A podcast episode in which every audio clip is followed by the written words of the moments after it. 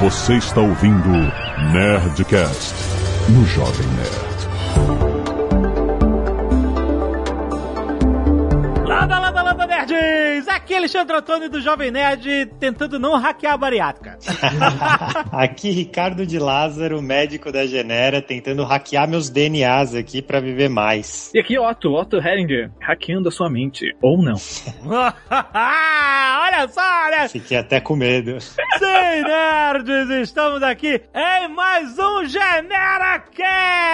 Olha aí, a cada bimestre você tem um Nerdcast especial sobre genética aqui com a Genera. Ricardo tá sempre aqui. Olha, estamos trazendo o Otto Eringer mais uma vez. Já gravou com a gente um episódio do Nerd Tech lá em 2017 com o Atlas. Então a gente falou de biohacking lá atrás e hoje você está de volta pra gente atualizar este papo. Aliás, afinal, a tecnologia se desenvolve muito rápido, então, quatro anos já pra gente falar aí, cara. Pois é, uma era, uma era lá atrás, né? eu nem lembro mais. Cara, 2017 era outro universo que nós. É outro mundo, outro mundo. Nossa, mundo pré-pandêmico. O Otto já virou um ciborgue aí nesses Você lembra como era 2019? Eu não lembro mais como era 2019. Não lembro mais também. Exatamente. Fica aí que esse papo vai ser muito bom.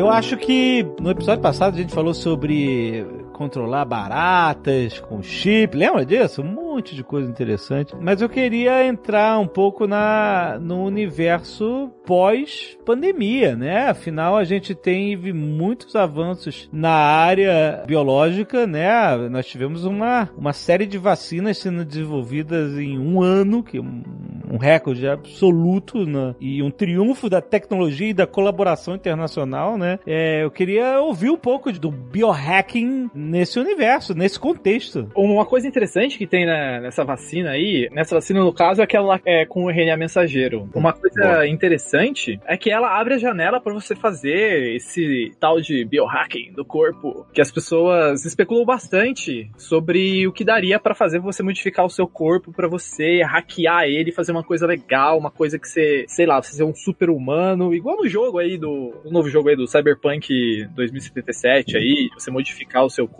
Uma coisa muito interessante dessa vacina é que ela lembra muito aquele quadrinho lá do Transmetropolitan. Não sei se alguém já leu aí, que tá ouvindo já leu, mas nele tem uma tecnologia aí do futuro que é você modificar temporariamente alguma coisa biológica do seu corpo para ele adquirir alguma coisa durante um certo tempo, né? E aí no fundo, no fundo, a coisa mais próxima da realidade que a gente tem disso, né, de você fazer essa coisa mais de modificar o seu próprio corpo, seria o princípio, mas não é exatamente essa coisa, dessa vacina, né? Que é um RNA mensageiro que carrega uma mensagem para executar ali um código e produzir alguma coisa com base naquela mensagem ali, né? Aí o que, que ele produz? Ele produz uma, uma proteína do vírus, no caso, para reconhecer, né? Mas, digamos que se você mandasse uma outra mensagem ali, desse RNA mensageiro, para, por exemplo, fazer o seu cabelo deixar de ser cabelo branco e voltar a ser cabelo ter cor novo, né? O, o Ricardo que gosta desse assunto.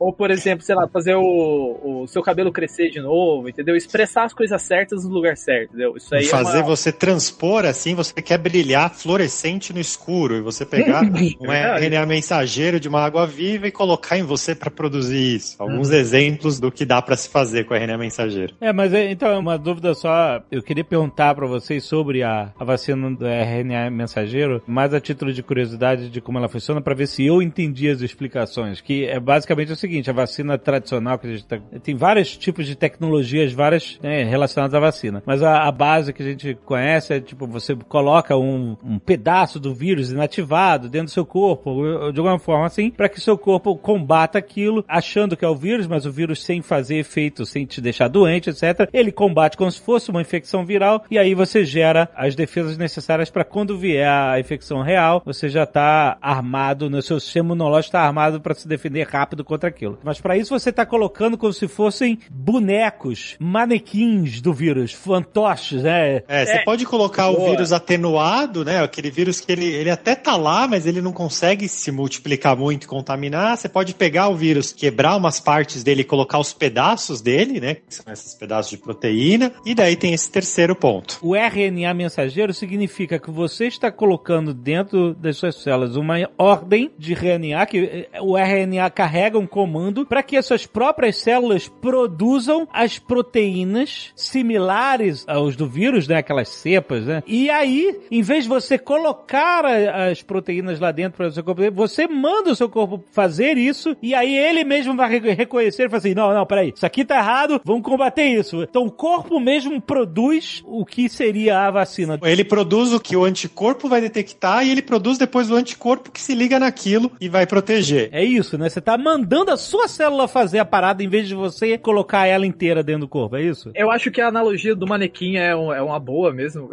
É mais ou menos por aí. E tem uma coisa importante que precisa lembrar para as pessoas, que é temporário, não é uma coisa assim que vai reprogramar o seu DNA. Não é isso. Aham. É, o RNA, Uhum. ele inclusive na vida, dentro de você, dentro de tudo que é vivo, ele é tipo uma anotaçãozinha assim, num papelzinho, um recadinho. Então, é como se o seu corpo abrisse o livro da vida, que é o DNA, e fizesse uma anotaçãozinha num papelzinho que ele vai jogar fora, entendeu? Que ele vai falar, ah, peraí, aqui a receita aqui do bolo é, ah, cinco colheres de, sei lá, aminoácido, entendeu? ele escreve nesse papelzinho, aí ele faz a receita e ele joga o papelzinho fora, entendeu? Então o que a gente tá fazendo ali é jogar um papelzinho ali com uma receitinha e depois ele vai ser degradado e não vai existir mais. Então ele não vai de fato reprogramar o seu DNA como muita gente tem medo aí. Apesar de que muitos cientistas e muitas, né, até alguns biohackers aí têm a vontade de usar outras tecnologias para de fato alterar permanentemente o DNA para coisas inicialmente, assim, supostamente, né, as primeiras aplicações que a gente sempre imagina é em relação à saúde, né, para você é, evitar de desenvolver doenças de raiz genética, né, que você tem algum gene lá que pode te dar uma, uma, uma doença crônica e coisas do tipo. Mas aí tem gente que, né, já sempre quer colocar uma coisa a mais ali que não deveria estar lá. Aliás, isso historicamente acontece em muitas áreas diferentes. Por exemplo, a cirurgia plástica Pode crer. nasceu depois da Primeira Guerra, né, para você reparar, né, o, o rosto, principalmente o rosto, né, de soldados que sofreram, né, foram atingidos e se feriram na guerra. Ou seja, era algo, era um procedimento médico de reparação. E ele, depois de um tempo, ele se tornou um estético porque, afinal, você, ah, eu posso usar isso para reparar alguém que perdeu o nariz ou um pedaço do, sabe, do rosto, etc. Mas eu também, se alguém quiser fazer com o nariz fique diferente, pode se usar a mesma tecnologia. Então, ela começa com um efeito médico, mas ah, acaba-se, né, migrando para outras áreas na aplicação. Botox também foi um negócio assim também, né? ô? É aquele Foi, né? Neuralink Do do, Elon Elon, Musk. Musk. agora. Você fala de Neuralink, as pessoas imaginam Cyberpunk 2077. O Neuralink é aquela tecnologia de uma das empresas do Elon Musk que ele consegue é, inserir uma, uma- milhares de microfios no cérebro para que você possa ter um Isso, ele fez com alguns porquinhos ali. É, teve até o ano passado mesmo, acho que ele fez um teste, mostrou lá Neurolink com os porquinhos. Ele vai ali lendo e estimulando o que o porquinho tem que fazer. É. né? O Otto, ele é realmente o biohacker. E eu fico na dúvida, assim, do que é o limite, né? Então, o Alexandre, ele comentou, a gente fez ali a cirurgia plástica para corrigir o nariz. Você colocar algo externo do corpo, modificando o corpo, uma prótese de silicone, isso é uma atitude biohacker? E se você coloca um outro adaptador eletrônico que faça algo além, por exemplo, da prótese da questão estética? É Uhum. fazer um- uma ação biohacker? Boa questão. Isso aí é motivo de briga entre todo mundo que gosta de biohacking, assim.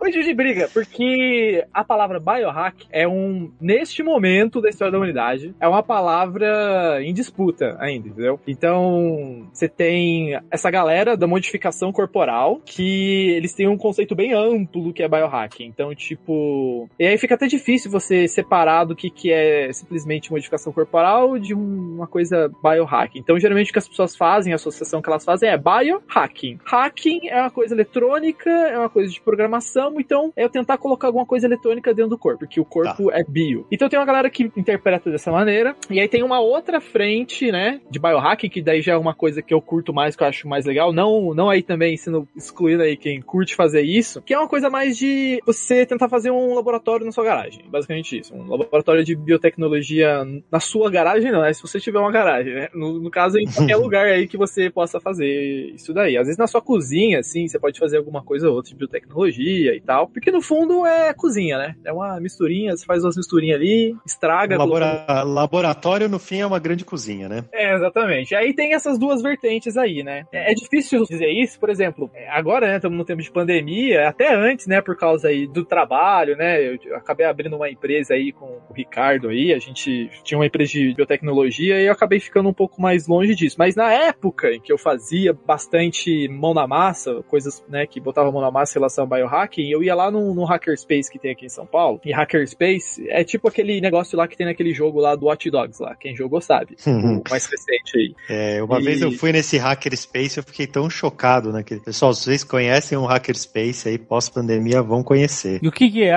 O Hackerspace, ele nasceu ali. O conceito é a coisa nasceu ali, acho que no começo dos anos 2000, no final dos anos 90, se não me engano. E foi meio que um fenômeno global, assim, de tipo assim, pessoas que são muito habilidosas de programação, que defendem o conceito ético de hacking, que é basicamente entende o hacker como se fosse uma pessoa, simplesmente uma pessoa muito inteligente que consegue dominar uma ferramenta a ponto de subverter o uso original daquela ferramenta para um, uma finalidade nova, uma finalidade que antes era proibida você e que aquela ferramenta podia te dar. Então tem esse conceito de hacking, né, que não envolve você enganar pessoas, roubar dinheiro de pessoas, que existe até um ativismo por trás de tentar apagar essa, essa imagem e, e defender mesmo essa visão de que hacking é uma coisa, digamos, de ativismo, assim. Então você vê vários exemplos. Você tem o caso de vários ativistas que ficaram ultra famosos, mas você tem ativistas muito menos famosos, que fizeram grandes hackings e conseguiram, por exemplo, obter informações sigilosas de governos estavam fazendo coisas erradas, e, enfim, esse tipo de coisa. E aí tem esses passos, portanto, que se chamam hackerspace. E aí, ali mais ou menos no final dos anos 2000 ali, começou a surgir um outro movimento que usou esses espaços também para crescer, que é o biohacking, que é basicamente, em vez de você trabalhar com tecnologia da informação, eletrônica nesse espaço, você trabalha com biologia molecular e microbiologia. Então você, sei lá, tem vários exemplos de projetos. Então, tem gente que produz algumas substâncias que não são entorpecentes nem nada. em casa, por exemplo, ah, deixa eu pegar uns exemplos aqui. Ah, bom, tem outros exemplos melhores, que é tipo de, de detecção. Tem gente que faz projetos para detectar presença de algum determinado contaminante numa coisa. Então, por exemplo, tem um projeto famoso, já antigo, já, de pessoas detectando, pegando sushi de restaurante de sushi e vendo se eles são sushi de verdade, se não estão substituindo por tilápia ali, sabe? Essas coisas do tipo. Sei. Então, é aí, enfim. Falam isso... que é salmão, mas é uma tilápia pintada com corante vermelho. É, é exatamente. Aí lá no, no Garoa, o que, que a gente fazia, né? Que é o Hackerspace aqui de São Paulo, que eu sou, faço parte, sou associado. Aí o que, que a gente fazia? A gente se reunia lá para basicamente ficar discutindo o que fazer. Vocês hackeavam a vida lá. Eu achei muito interessante quando eu fui. Assim. Você chegava e tinha. Era um lugar assim, super legal, assim, cheio, meio escuro, mas com umas luzes, com umas placas que você não sabia para que, que serviam, umas placas de computador, mas que você não sabia muito bem o que servia, que as pessoas estavam trabalhando lá. E daí tinha, por exemplo, um, eu lembro que tinha um cara que tinha um, um imã no dedo, é. por causa do imã, ele conseguia sentir a corrente elétrica dos fios, então ele não tomava choque. Então, esse Falei, nossa, foi muito tem... engraçado, é. porque a gente se reuniu lá, porque é. a, a, ideia era construir um laboratório no Hackerspace, né? Voltando aí o fio da meada, era construir um laboratório. Aí, putz, como é que a gente vai construir um laboratório, né? Porque a gente precisa construir um laboratório para fazer os projetos. Você não consegue fazer os projetos sem laboratório, então tem um problema aí de, né, ordem das coisas. Aí o que a gente fazia? A gente ia no lixo de uma grande universidade brasileira e pegava ali equipamentos que estavam quebrados, que estavam jogando fora. E a gente olhava, nossa, isso aqui dá pra gente consertar. E a gente levou um monte de coisa, levou umas centrífugas lá, e aí tinha, e ficou todo mundo assim, cada um trabalhando numa coisa, um trabalhando numa centrífuga, outro trabalhando, sei lá, acho que era um microscópio lá, não lembro o que que era. E aí tinha amigo meu que tava trabalhando num negócio que se chama agitador magnético, que é basicamente um imã que fica girando, tá ligado? Hum, E aí a gente não tinha como saber que o negócio tava funcionando. como assim? É porque você liga o botãozinho do agitador magnético e ele gira um imã dentro dele. E aí o objetivo disso é você agitar uma solução, porque você coloca um outro imã dentro de um recipiente. Aham. Aí o imã gira dentro do recipiente, que daí gira a solução e faz aquele vortex dentro da solução, sabe? Ah, Igual tá. quando você bate no liquidificador. A diferença é que não é uma lâmina, é um imã lá dentro que fica girando, e ele gira por causa do magnético. Ok. Aí, a gente tava lá mexendo, abrimos lá, pau, conectamos os fiozinhos, só que não tinha como a gente saber que tava funcionando. Porque você liga, você não. A gente não tinha nenhum imã ali. A gente procurou, não achava nenhum imã lá pra ver se tava girando. Aí a gente já tava pensando em várias coisas assim, puta mirabolante pra ver como é que tava funcionando. Ah, vamos pegar aqui um multímetro, liga aqui, faz uma espira, a gente vê o campo magnético variando, abre, a corrente aparece. A gente tava viajando já e do nada, do nada, apareceu um cara que tava ali olhando ali. E você tá fazendo essas coisas, tem um monte de gente aí que você nem conhece, nem sabe quem é que tá ali pra ajudar e tá fazendo as coisas. Então apareceu um cara ali do nada, ele parou, olhou, fez uma cara séria assim, e botou a mão em cima do bagulho e ficou quieto assim, uma cara super séria assim. A gente parou, ficou olhando pra ele fazer aquilo, a gente falou: "O que que o cara ele acha que ele tem o poder da mente? O que que era?" A gente falou: "Nossa, "Será que é um cara muito louco que tá aqui, né?" E aí do nada ele chegou e falou: "Não, tá funcionando sim." Cara, eu olhei pra mão dele, eu vi uma pelotinha na, na ponta do dedo dele. Eu falei: "Ah, não. Ah, não. O cara ele tinha um imã implantado no dedo dele." Caraca. Que ele colocou. E eu falei, mas por que, que você colocou um imã no seu dedo, criatura? Aí ele falou, ah, porque eu quero sentir essa força da natureza. Caraca. Ele queria sentir campos magnéticos, ele queria ter esse superpoder. Aí ele falou que de fato sente. O poder é ótimo. assim. Ele falou que de fato sente, por exemplo, quando um telefone vai tocar, ele consegue sentir antes do telefone tocar, ele sabe que vai tocar. Não. É, e aí ele fala que, ah, às vezes eu entro em alguns lugares, eu sinto um campo magnético diferente. Caraca, como assim? Não, e faz sentido, uma porque ele implantou bem na digital, e na digital é um lugar super sensível, né, Ricardo? Super sensível, é. Uhum, Com uhum, várias com terminações certeza. nervosas. E ele falou que com o tempo ele treinando e vai pegando. Que voltando ao assunto do Elon Musk, é exatamente isso que ele quer fazer com esse Neuralink aí, que é Mas- basicamente aquele projetinho do Miguel Nicoleles, só que com anabolizantes, né? Sim, mas muito além do imã, ele vai colocar realmente um, um chip que vai interpretar essas informações do cérebro e poder comunicar com o cérebro. É, que aí sim, isso eu, na minha opinião, eu acho que seria o verdadeiro biohack. Mas acho que pra chegar até aí, né? Tem algo parecido com isso já sendo feito, assim? Porque assim, hoje em dia, por exemplo, eu fiz o teste da Genera e tem um risco um pouco elevado, tem um marcador lá genético de aumento de risco de diabetes. Daí fui, fui num laboratório, medi minha glicemia, tava ali meio limítrofe, e eu resolvi comprar um implante que hoje em dia vende em farmácia, né? Que é para diabéticos mesmo, que você implanta, é uma coisa super simples. Você vai implanta assim atrás do braço, ele tem uma agulhinha, ele fura, é um chip, e ele vai transmitindo, né, em tempo real a sua glicemia para o seu celular. E eu achei aquilo fascinante, assim. Então, comecei a fazer vários experimentos comigo mesmo. Então, ia, comia chocolate, via lá o pico, né, comia um parmegiana tal, e daí não- até que não deu tanto pico, acho que é muito gorduroso também, carne, queijo. Comida árabe, né, dava um pico de glicemia, né, quantidade de açúcar no, no sangue, ela subia muito rápido. Então, eu achei assim, isso já é um passo muito interessante de, de sensor, né, no corpo. Será que tem muitos outros desses sensores? E será que tem coisas de maneira mais do it yourself, que tem pessoas fazendo isso? Na minha opinião, é isso que define o que seria biohacking. Tem que ser meio do it yourself, tem que você fazendo ali você mesmo, ali, negócio meio na gambiarra. Porque se for só pela tecnologia, aí acho que a gente poderia dizer que as universidades, tudo aí estão fazendo biohacking aí. Tem, por exemplo, um, um pesquisador na, na universidade, na USP de São Carlos, que acho que o nome dele é Frank Crespilo. Ele é um dos caras líderes no mundo em fazer interface de coisas eletrônicas com coisas biológicas. Então Legal. lá no laboratório eles conseguem fazer, por exemplo, um negócio que é muito Matrix. Que é tipo você fazer uma bateria que é alimentada por glicose. Então, ela pega o seu glicose, que, tá, que você tá falando de glicose agora, pega a glicose do seu sangue e converte numa diferente potencial. E aí, se você implanta isso dentro de você, tecnicamente, você tá com um sistema eletrônico que tá se alimentando da sua energia vital, literalmente assim.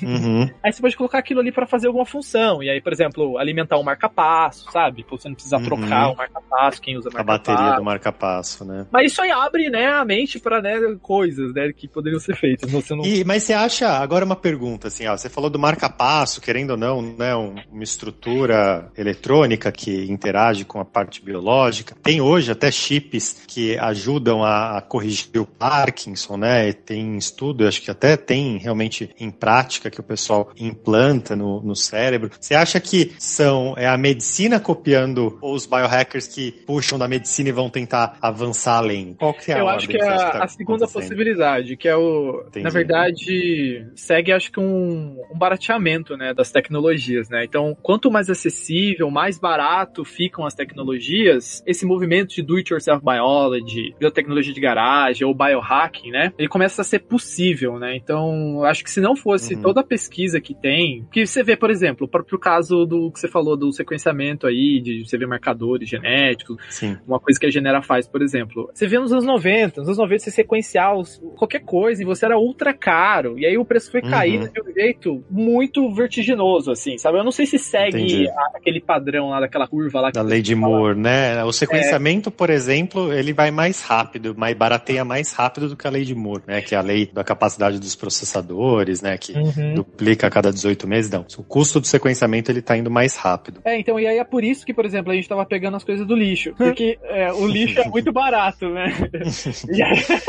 Mas se o lixo, se tem algo sendo jogado no lixo, quer dizer que existe algo em abundância. Então, necessariamente o preço das coisas está caindo. E como o preço das coisas cai, é, o acesso a elas aumenta. Então, acho que você só consegue fazer hoje, por exemplo, esses testes de ancestralidade, esses testes de marcador, por causa dessa acessibilidade aí, esses meios de produção aí ficarem mais, mais acessíveis, né? Então, Entendi. eu acho legal isso. Tem uma, um ativismo nesse negócio de biohacking de você, de fato, deixar, inclusive, aquilo que ainda não é barato, barato através desses projetos biohacking. Então, tem, por exemplo, agora, na época da pandemia, até trazendo uma coisa que o Ale falou, tinha uma empresa que a proposta dela, isso faz algum tempo já, né? A proposta dela era fazer o equipamento de PCR, que tanto o pessoal falou aí na, uhum. que era ah, o teste ouro para detecção, blá blá blá, que é o RT-PCR. Teve uma empresa, acho que era dos Estados Unidos, acho que é dos Estados Unidos no caso, que eles fizeram alguns anos atrás um RT-PCR, né, um aparelho para você fazer o PCR em tempo real, muito, muito, muito barato. Muito barato. Tipo assim, então custava, sei lá, 30 mil dólares um desse, eles fizeram, sei lá, por mil dólares. Uma coisa assim, sabe? E aí agora na pandemia,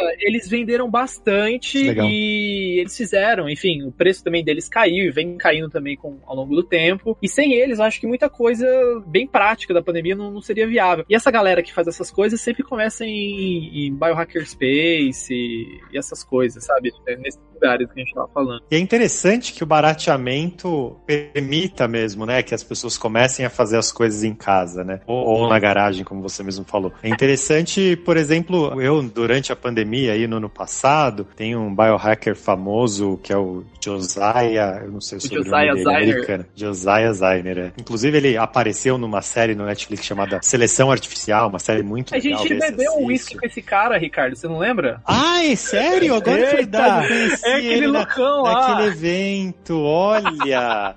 Olha, eu não tinha feito a ponte que é o mesmo cara. É olha, cara. Eu conheci o Josiah, bebi uísque, eu, Otto e ele, mais alguns amigos, né? E não só bebeu uísque, ele, na verdade, ele faz muitas outras coisas, né? E, e durante a pandemia, eu lembro que ele estava acompanhando que ele fez uma live junto com uma mulher no leste europeu, um outro cara no meio dos Estados Unidos e tal. E eles estavam todos fazendo, tentando fazer a vacina por RNA em casa, né? Para as pessoas uhum. se aplicarem, né? O quê? Eu não sei muito, né, o, os limites éticos disso, né, mas... Mas como assim? Como fazendo em casa? Meu Deus do céu. O negócio que eles fizeram são duas coisas. Você precisa de um polimerozinho aí, barato, você consegue achar, eu consigo, conseguiria até comprar aqui no Mercado Livre se eu quiser, esqueci o nome dele. E aí ele seria a formulação. E aí você enfia um... No caso, acho que não era RNA, era, RNA, era não sei se era RNA, Ricardo. Eu não, era, era, era a proteína. Era o peptídeo, era o peptídeo, é, é boa, é E verdade, aí o peptídeo, peptídeo, tem empresa que você... Não sei se vocês sabem. Tem empresas que você chega e faz um pedido: olha, eu quero um DNA, eu quero um pedaço bem pequenininho tamanho de proteína e você dá sequência para eles, eles fazem. Eles sequenciam e mandam para sua casa. Lá nos Estados Unidos eu acho que eles mandam para casa. Eu não sei se existem restrições dependendo de estado lá, mas aqui no Brasil eu acho que dependendo da empresa, acho que você consegue pedir para entregar na sua casa aqui também. Aí você pede pelo, pelo correio o, a sequência de DNA, a sequência, a sequência de proteína que você quer. Então chega lá, eu quero uma proteína aqui, um pequenininha que se chama peptídeo. Ah, eu quero aqui com o aminoácido lisina, seguido do asparagina, seguido do não sei o que. Aí tem 23 aminoácidos possíveis na vida humana e, e outras espécies também, né? E aí você pede, eles mandam pelo correio. Chega na sua casa, você pega, faz a misturinha lá com outro polímero lá, e aí eles estavam fazendo aquele lance de aplicar pelo nariz, né? E aí, tecnicamente, é, né? esse peptídeo parece que ele se ligava no lugar do vírus, inativando ele. Era uma coisa assim. Peptídeo em geral funciona desse jeito, né? E é desse jeito, que, que é bem simples no caso. Então só precisa mais ou menos ali ler umas coisas pra você entender o que você tá fazendo, que de fato você consegue fazer sim. Agora, se vai dar certo, aí é uma outra hum. história. Uhum. Se é significativo cientificamente, é uma outra história. Porque para você fazer as coisas assim com uma validade científica, nem é uma questão de autoridade, assim, muito, né? É uma questão de você, de fato, ter comprovação de que as coisas estão sob controle. É basicamente isso. Então é muito difícil você fazer coisa que os resultados possam ser aproveitados cativa sem você ter a certeza de que estava tudo certinho para todo mundo, entendeu? Então se alguém ali deu um espirro diferente e colocou um negócio no nariz, uhum, ou alguém uhum. ali que, sei lá, derrubou sal ali, tava comendo ali uma batata frita, derrubou sal em cima do negócio e depois. Enfim, sei lá, pode dar tudo diferente do, do resultado você não consegue aproveitar, né? Mas é muito provocador o que pessoas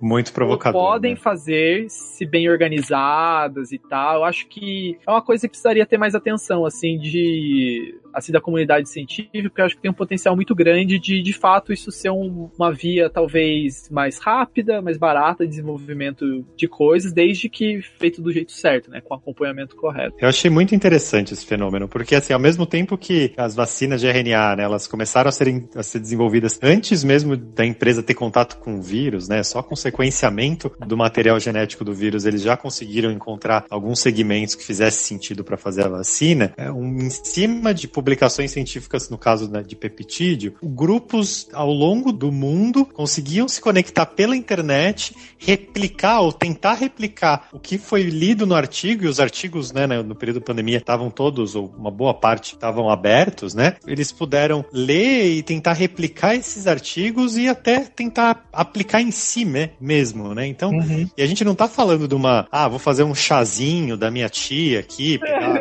não, a gente, a gente tá falando de um, de um processo complexo, né? Laboratorial, de biologia molecular, sendo feito na casa das pessoas conectado pelo YouTube, né? Eu achei muito interessante esse fenômeno. É bem provocador.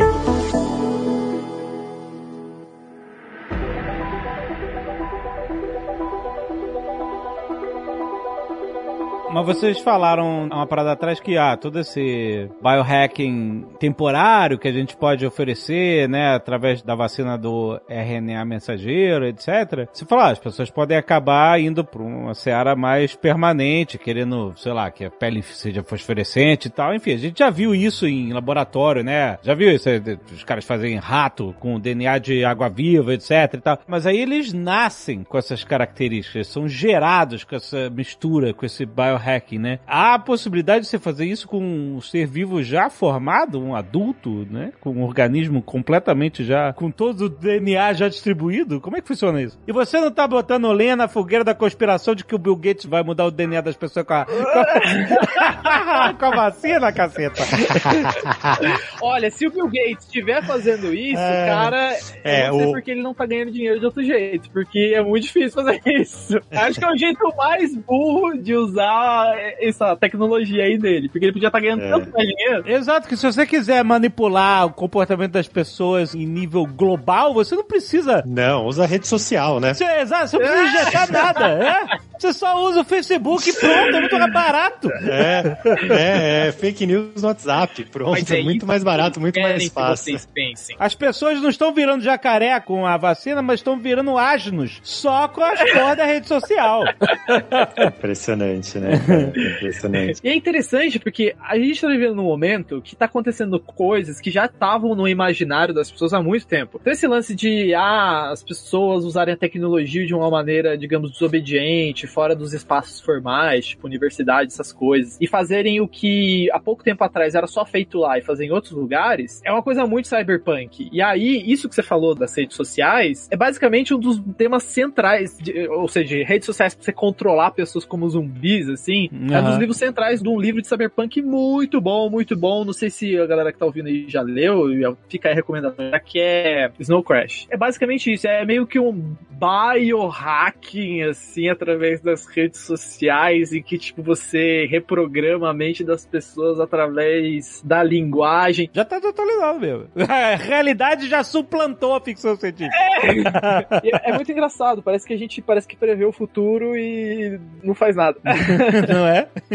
Mas aí eu queria perguntar sobre essa parada de ser permanente no organismo mesmo. Assim, na verdade, a... quando a gente fala de uma vacina de RNA mensageiro, né, ela, o, o que pode ser um pouco mais permanente é o anticorpo gerado em função da vacina, né? Então, Isso. o anticorpo que você vai fazer, que vai se ligar e proteger contra aquele partícula do vírus que foi criado pela própria célula, né, como a gente comentou, ele pode ser permanente ou pode durar muito tempo. Mas ele é uma criação indireta da mensagem do RNA, né? Indireta, exato. É uma criação do próprio corpo contra a mensagem que o RNA levou. Exato. Mas o que, quando o Otto comenta de alternativas que podem ser mais permanentes, né, é que a gente pode de repente fazer algumas modificações no próprio DNA. Então a gente já falou em outros generacasts do de CRISPR bastante, né? E CRISPR é uma coisa que pode ser feito em qualquer etapa, qualquer momento do organismo. Então a gente pode, claro, modificar o DNA de todo o organismo, né, nas células embrionárias, mas mesmo na pessoa adulta você pode modificar. Então já tem alguns medicamentos baseados em CRISPR que já estão sendo aplicados em humanos, né, mas em fase de estudo ainda, para corrigir, por exemplo, problemas de visão. Mas, assim, daqui a alguns anos, como o Otto comentou, com o barateamento dessa tecnologia, que hoje já não é uma tecnologia tão cara, eu não duvidaria que alguns biohackers podem fazer, comprar em casa, né, de algumas empresas, receber na sua garagem algum todas as estruturas para fazer um CRISPR e mudar a cor do olho, deixar a cor do olho fluorescente. É algo que é permanente, é totalmente factível de se fazer. E, e eu imagino que isso possa acontecer no futuro. Tem toda a particulação disso, né? Não tem o porquê ser impossível isso. É, isso aí tem uma, uma coisa importante para se falar né,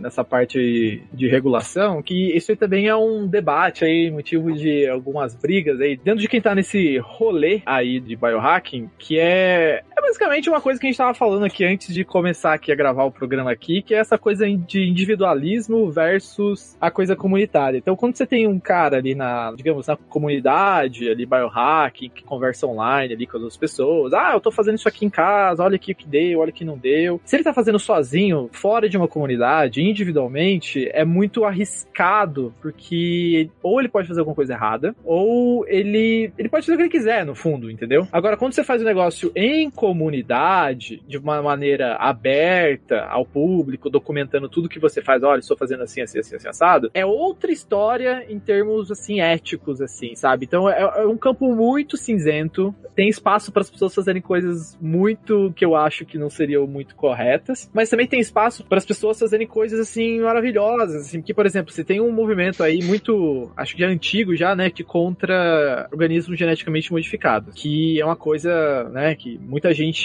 tem pavor, que não gosta, etc e tal. Mas a galera biohacking vem com uma outra ideia disso, que na verdade as pessoas não gostam de organismos geneticamente modificados, justamente porque elas estão distantes desse tema e dessa coisa. É uma coisa que elas não fazem, elas nunca irão fazer um organismo geneticamente modificado. Elas nem nunca viram um DNA, entendeu? E a ideia do biohacking é exatamente trazer a possibilidade das pessoas fazerem também organismos geneticamente modificados e mostrarem que não é um monstro que você tá fazendo. Na verdade, é até uma coisa meio banal, assim, sabe? Então a ideia é meio que fazer a mesma coisa que a computação fez. Por exemplo, sei lá, você vê lá nos anos 70, nos anos 60, computação era uma coisa muito distante. Você tinha que estar numa universidade com aquele negócio lá que ocupava uma sala inteira. E aí só foi nos anos 80 que a galera começou fazendo também nas garagens, computadores de garagem. Você tem a história da Apple. É excelente exemplo, porque é isso que eu ia perguntar, porque justamente a ideia de você, pelo menos a, a minha ideia de uma pesquisa de modificação genética dessa forma, assim,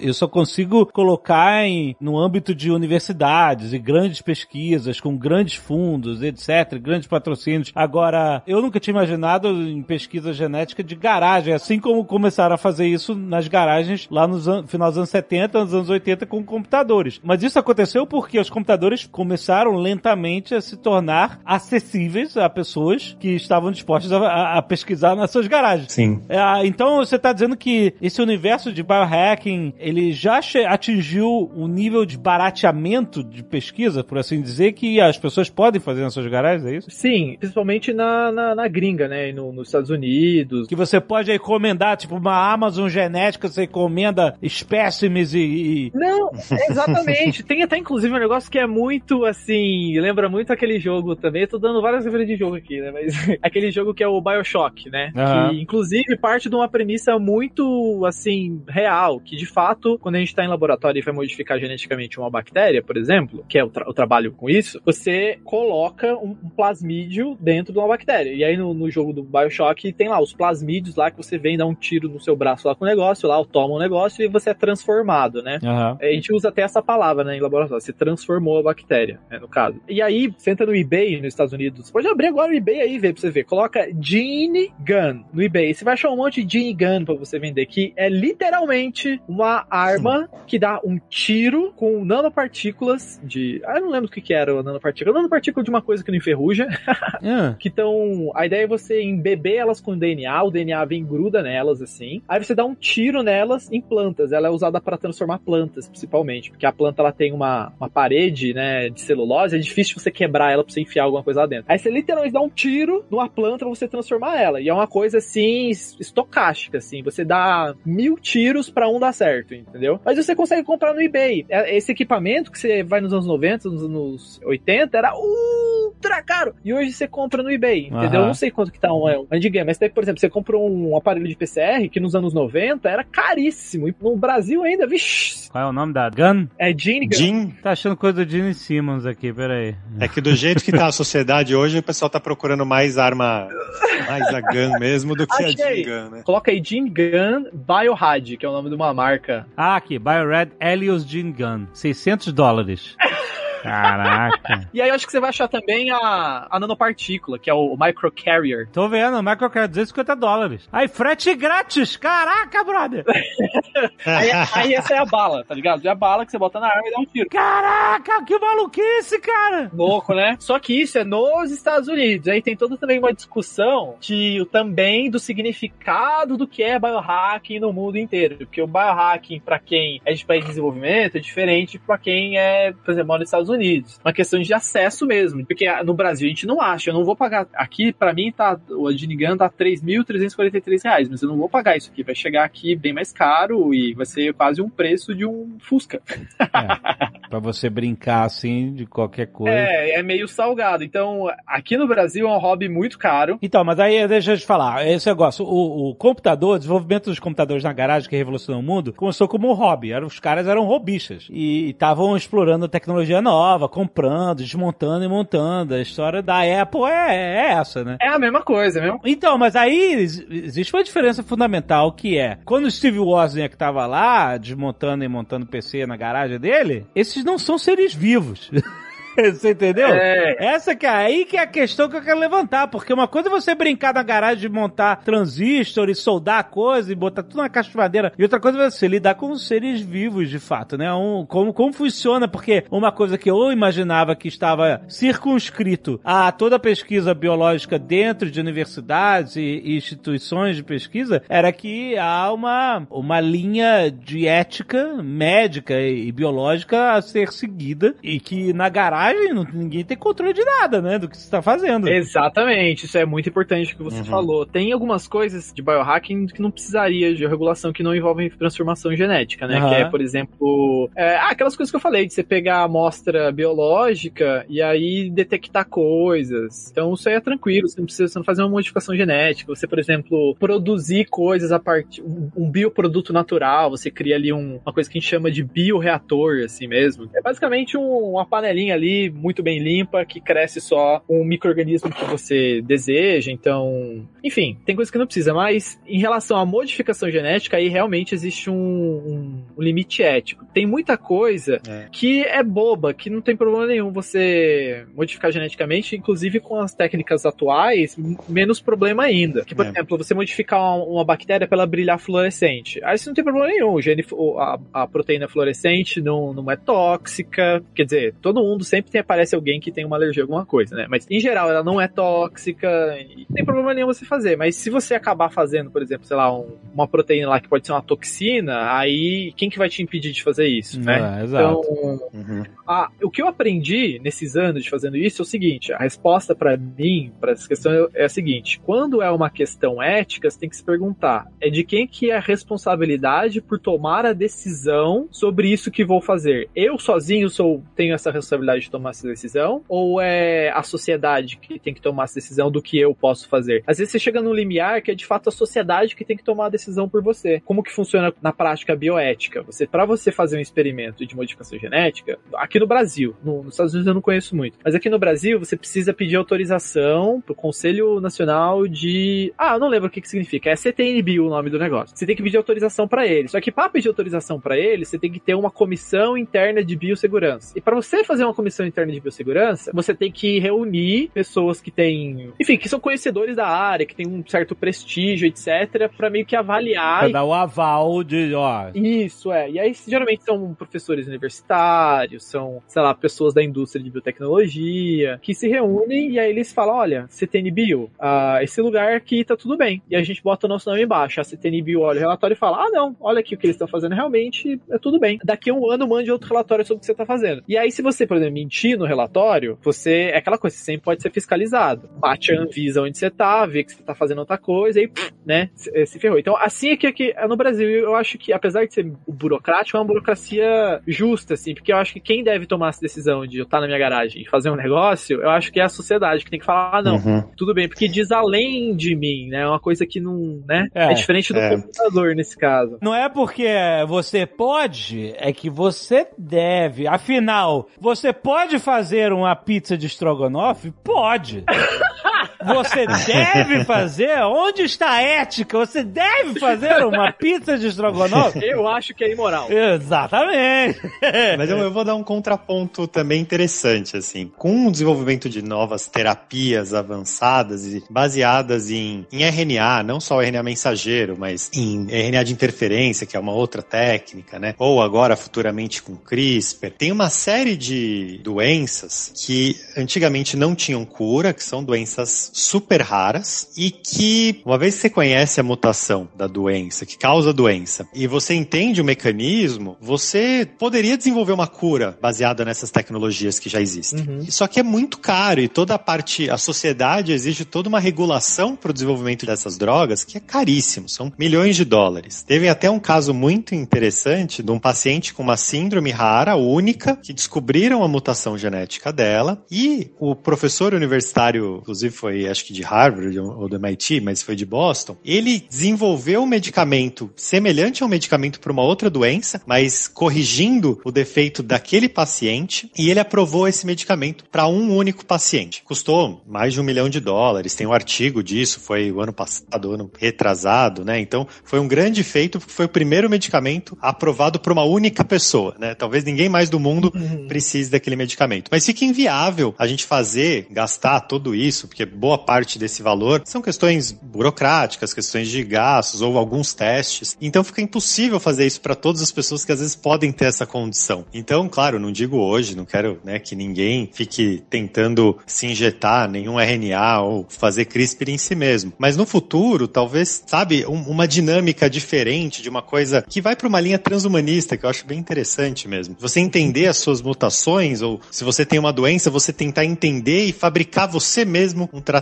para isso, assim, né? Me parece interessante. Daí é uma questão: se a pessoa não tem dinheiro para desenvolver isso, se as farmacêuticas não veem interesse financeiro em fazer isso, se a sociedade, o SUS, não tem, né, por que gastar tanto dinheiro nisso, a pessoa deve simplesmente ficar com essa doença e de repente é uma doença fatal que ela pode morrer. Então, isso também é um contraponto interessante do, de como a gente vai, sabe, discutir isso no futuro. No futuro, essa parte de regulação, por exemplo, de quem deve fazer o quê, eu acho que não tem como não ficar assim ineficiente do, do jeito que é. Acho que ela precisa ser mais eficiente, mais participativa. Então, nesse caso do exemplo que o Ricardo deu, da pessoa que encontrou, digamos, uma cura para ela, ela sozinha foi lá, correu atrás, fez a pesquisa e tudo mais, e chamou as pessoas para ajudar e, e, resolveu o problema dela, da doença rara dela. Eu espero que no futuro a gente tenha um, um sistema aí da sociedade dar o aval para isso muito mais fácil, porque é, do ponto de vista moral, do ponto de vista ético mesmo, é uma coisa super aprovável fazer isso. Entendeu? Não, então não tem por que uma pessoa não poder fazer isso. Sim, sim. Mas a questão é, é, de fato, quem toma a decisão? É um ente privado ou é um ente coletivo que tem que tomar essa decisão? A gente sabe que o uhum. ente coletivo vai tomar uma decisão favorável nesse caso, porque, tipo assim, é super louvável uma pessoa achar a cura para ela mesma, assim, né? Então, eu espero que no futuro isso seja mais fácil, assim, sabe? Sei lá, entendeu? Que você consiga fazer no mesmo dia ali, é. ou na semana, e já resolve isso aí. Não ser essa, um pequeno martírio aí. Mas acho que a pressão da evolução e da tecnologia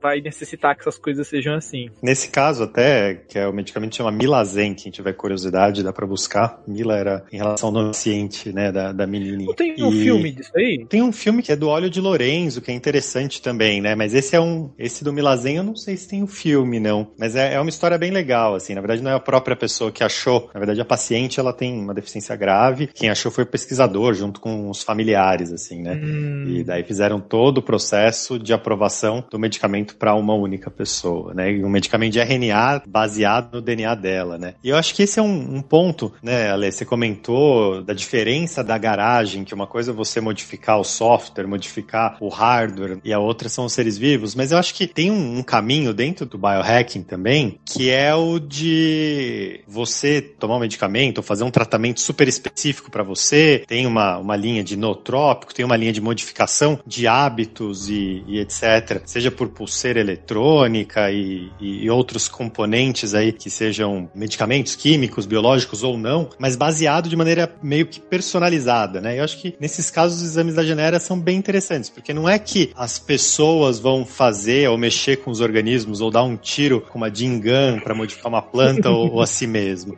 Ela vai poder simplesmente fazer uma análise igual da Genera, que você vai, coleta a amostra da sua saliva, envia pelos correios e depois você tem os seus dados genéticos brutos e a partir dali você pode ter todo um novo hábito, ter toda uma, uma nova modificação futuramente, né? Eventualmente você vai poder fazer um, um tratamento, um creme específico baseado no seu DNA e isso, eu acho que esse movimento, que na verdade não é necessariamente você fazer a modificação física de algo, mas sim você pegar aquela informação e, e modificar o que você pode fazer com aquilo, né? Ir para uma linha até que o transhumanista, né? De tentar viver mais ou viver de uma maneira mais saudável, ser um, né, um além do humano, acho que é uma coisa que vai acontecer. De repente é uma linha que pode ir também mesmo, sociedade, né? Ah, mas isso aí também tem um apelo até assim, meio profundo, filosófico, assim, né? Sei lá, é... DNA é o segredo da vida. Sim. É um grande livro escondido. E você não vai ler o seu próprio livro. É. Sabe, a gente tá no nível de tecnologia tão avançado, mas ao mesmo tempo ele é tão restrito. Acho que, voltando aí de novo aí com essa coisa aí de baratear as coisas. Ter hoje em dia uma possibilidade de ter acesso tão barato a esse tipo de conhecimento, eu acho que é, é quase até uma blasfêmia, assim, sabe? Porque é aquela coisa, seu código genético, que, sabe, até hoje na história da humanidade, há pouco tempo atrás a gente não sabia nada, e agora a gente tem essa informação poderosíssima. É, assim, menos de 200 reais pra você fazer. De Deus, Já fazendo 200 pontos pra você fazer isso. É, é, é um absurdo. É. Mas é impressionante mesmo, é impressionante. Eu pensei numa parada aqui, gente. E se o Bill Gates descobrir uma forma de modificar o DNA das pessoas através da vacina, elas não prestarem atenção em redes sociais mais? Ó, oh, aí eu vi vantagem. Olha, salvar. Ó, eu vou estar na fila da vacina aqui, cara, porque eu vou adorar não nem precisar olhar mais. Essa seria a mãe de todas as conspirações para acabar com todas as conspirações.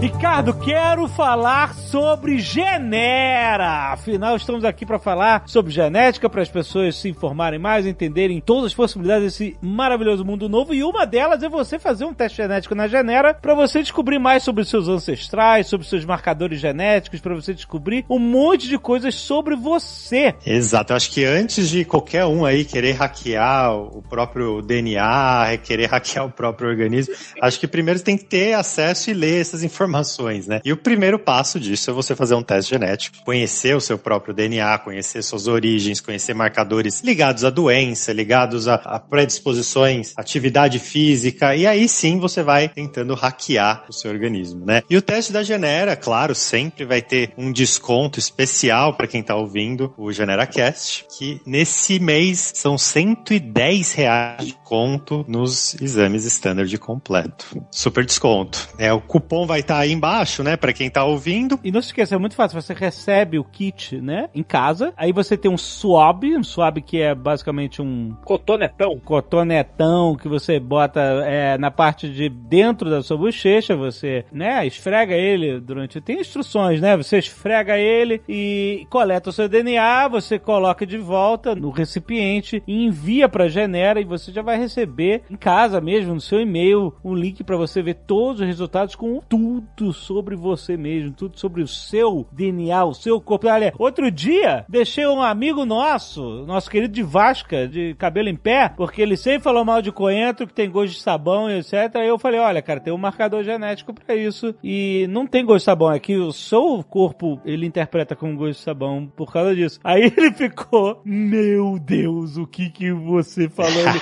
ele foi pesquisar, ele descobriu que era verdade isso. Mas, assim, obviamente, descobrir que você tem algum marcador genético para não gostar de coentro, de salsinha ou qualquer coisa assim, é uma curiosidade, tá? Mas tem muito mais coisa, muito mais coisa bem profunda para você descobrir lá na Genera. Então aproveite os descontos, tem link aí no post, vai conhecer. E olha, você pode dar de presente para alguém. Você já pensou que presente único que a pessoa nunca vai esperar receber, né? Um presente de um teste genético para você aprender de onde seus antepassados vieram, um monte de marcadores interessantes sobre você mesmo. Mais de 100 marcadores, é muita coisa que você vai descobrir sobre você mesmo. Às vezes você fala assim, será que eu tenho realmente tolerância à lactose ou não? Eu nunca soube. Através da teste genético você pode descobrir isso, cara. É, eu tenho um amigo meu que ele comprou um desse testes, ele deu pro pai ou pra mãe dele, que foi até uma maneira da família de se reconectar, assim, deles chegarem, olharem o teste, conversarem, olha, olha isso, olha aquilo. Ah, isso aqui de fato, de onde seu avô veio mesmo, da Paraíba, olha só, tá aqui. Ah, isso aqui. Muito legal, muito legal. É maneiro também quando o teste confirma as paradas que você já sabe, e aí o teste não sabe, né? Você sabe, mas o teste não sabe. e aí quando ele confirma, você, caraca, tá lá mesmo. É, exatamente. É bem maneiro. Então clica no link aí no post, lembre-se, o cupom é NERDGENERA. Use esse cupom para garantir o seu desconto. Tem planos diferentes, ele vale pros dois, certo? É, vale pro standard e pro completo, só não vale pro básico, é o mais baratinho. Tem link aí no post, vai conhecer a Genera. Muito obrigado, gente!